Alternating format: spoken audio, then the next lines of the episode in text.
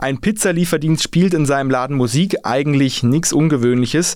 Doch dann flattert plötzlich eine Rechnung von der GEMA ins Haus. Sie sollen rund 370 Euro zahlen für die angebliche öffentliche Wiedergabe von Musikstücken in den öffentlichen Räumlichkeiten des Lieferdienstes. Der Rechtsanwalt Thomas Seggewitz von Steinbock und Partner in Würzburg hat den Lieferdienst in dem Fall vertreten. Herr Seggewitz, warum war denn die Forderung unberechtigt von der GEMA?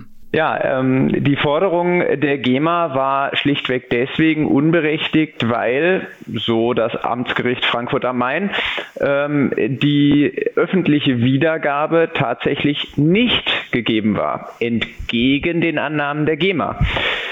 Das lag schlichtweg daran, dass wir es mit einem Lieferdienst zu tun hatten, also ganz, ganz wenige Personen, wenige Kunden am Tag ähm, den Lieferdienst betreten haben und damit dann die öffentliche Wiedergabe ausschied. Hier war es in etwa so, dass wir von bis zu zehn Personen am Tag ausgegangen waren. Und das reichte eben dem Amtsgericht Frankfurt am Main gerade nicht aus, um eine Öffentlichkeit darzustellen. Verstehe also Lieferdienst eben, weil man sich halt nicht lange drin aufhält und weil der Kunde im Prinzip auch nicht wirklich die Musik konsumiert, wenn er da eine kurze Pizza abholt.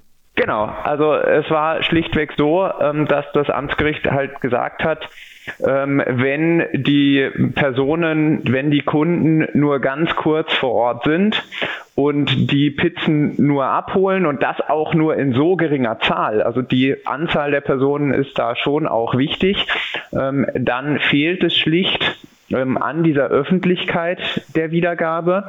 Und darüber hinaus, äh, das war für das Amtsgericht auch von Bedeutung, sind die Kunden schlichtweg nicht aufnahmebereit. Also das hat es dann verglichen mit einer Zahnarztpraxis, ähm, etwas humorvoll. Ähm, da gab es mal eine Entscheidung vom EuGH und ähm, da ist es jetzt so gewesen, so wie gesagt, so das Amtsgericht, ähm, dass die Kunden letztlich nur zufällig ähm, in den Genuss der Musik gekommen sind und deswegen ein weiteres Merkmal, was die GEMA braucht, um diese öffentliche Wiedergabe darstellen zu können, einfach fehlte. Also wenn ich das jetzt richtig verstehe, wäre es eine andere Sachlage gewesen, wenn sich in dem Pizzalieferdienst pro Tag mehr als zehn Kunden aufgehalten hätten, weil in dem Fall war es ja so, dass man davon ausgegangen ist, dass sich pro Tag in diesem Pizzalieferdienst nur zehn Menschen aufgehalten haben, also zehn Kunden, die da ein- und ausgegangen sind und ihre Pizza abgeholt haben. Wenn das jetzt mehr gewesen wären, müsste der Fall eventuell eben auch anders bewertet werden, oder?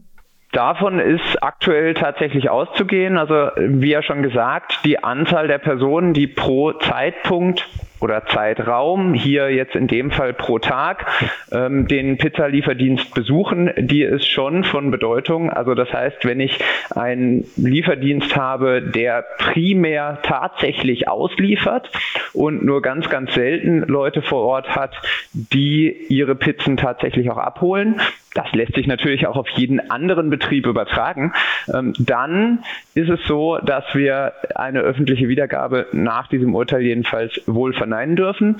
Während wenn wir eben, wie Sie schon angesprochen haben, beispielsweise in Berlin oder auch in anderen Städten logischerweise, wenn wir einen Pizzalieferdienst haben, der aber ganz regelmäßig Kunden hat oder etwa ähm, bei einem Dönerladen, wo ja ganz typischerweise die Kunden vor Ort ihre ähm, Döner zusammenstellen lassen und abholen.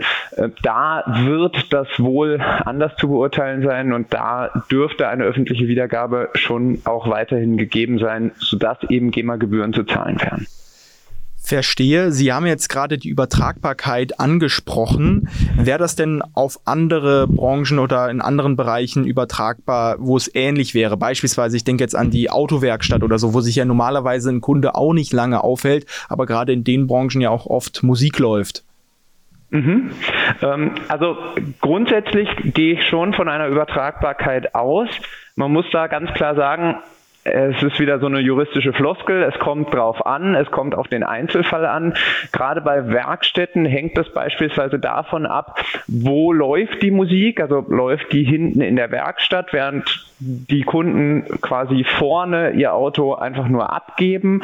Ähm, oder läuft es wirklich im Aufnahmeraum ähm, für die Kunden. Das heißt also, werden die einfach nur wie jetzt vorhin auch schon beschrieben, rein zufällig äh, mit der Musik beschallt oder ist es wirklich dazu gedacht, dass die Kunden die Musik hören?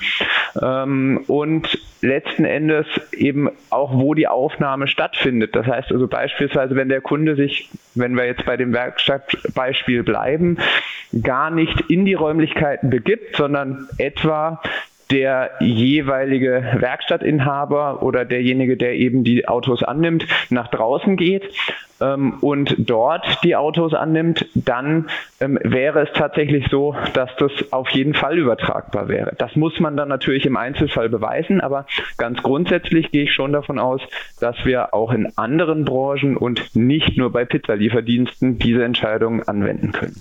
Ich komme nochmal auf den ursprünglichen Fall zurück, also auf den Pizzalieferdienst, der eben in seinem Laden Musik gespielt hat, wo sich aber nur zehn Leute aufgehalten haben oder so im Durchschnitt und die dann eben diese rund 370 Euro jetzt doch nicht zahlen müssen. Was bedeutet denn dieses Urteil ähm, für die GEMA an sich jetzt? Mm, für die GEMA an sich bedeutet dieses Urteil sicherlich, dass die nochmal etwas genauer hinschauen müssen, ähm, wo sie Rechnungen stellen. Also natürlich für den konkreten Fall jetzt. Die äh, GEMA wird dadurch, dass das Urteil rechtskräftig ist, die entstandenen Gerichts- und Anwaltskosten zahlen müssen und kriegt eben das Geld nicht wie eingeklagt ähm, ja, angewiesen. Und darüber hinaus ähm, ist es in dem Fall auch so, solange sich bei dem Pizzalieferdienst nichts ändert, werden auch weitere Forderungen mit hoher Wahrscheinlichkeit, das muss man immer ein bisschen trennen, aber doch zumindest mit hoher Wahrscheinlichkeit ähm, auch abgewiesen werden. Das heißt also, solange der Pizzalieferdienst jetzt sein Konzept nicht ändert und plötzlich ähm, ganz, ganz viele Personen ähm, vor Ort sind, beziehungsweise auch eben in den Räumlichkeiten essen, ähm, wird, werden auch zukünftige Forderungen der GEMA wohl von den Gerichten negativ beschieden werden, beziehungsweise Klagen eben abgewiesen. Jetzt ist die Sache für den Pizzalieferdienst gut ausgegangen, aber wahrscheinlich wäre jetzt nicht jeder wegen rund 400 Euro zum Anwalt gegangen. Was raten Sie denn Unternehmen, die vielleicht von einem ähnlichen Fall betroffen sind?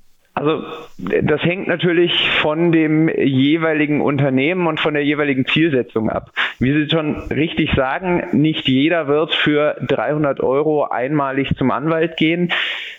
Der Trick bei der GEMA oder das Komplizierte bei der GEMA ist natürlich, dass das in der Regel nicht Einmalzahlungen sind, sondern in dem Moment, in dem Musik öffentlich wiedergegeben wird, ähm, wird die GEMA auch mit Folgeforderungen auf die Unternehmen zukommen. Das heißt also, ich würde schon dazu raten, entweder bereits im Vorfeld mit ähm, Anwälten Kontakt aufzunehmen und sich dahingehend beraten zu lassen, ob das eigene Konzept sofern in irgendeiner Form Musik wiedergegeben wird, ähm, denn mit der GEMA zu tun hat, beziehungsweise ob man mit der GEMA Kontakt aufnehmen muss. Und für den Fall, dass eine GEMA-Rechnung reinflattert und man bislang noch keinen Kontakt hatte, würde ich auch dazu raten, diese überprüfen zu lassen. Denn wie man hier sieht, ähm, sind eben gerade auch die GEMA-Forderungen nicht immer berechtigt sagt der Rechtsanwalt Thomas Seggewitz von Steinbock und Partner aus Würzburg zu dem Fall eines Pizzalieferdienstes, die jetzt doch keine GEMA-Gebühren zahlen müssen. Ja, wahrscheinlich lernt man, dass es immer vom Einzelfall abhängt. Vielen herzlichen Dank, Herr Seggewitz, für das Gespräch und auch für die Aufklärung in dieser Sache. Sehr, sehr gerne und äh, herzlichen Dank für das Interview.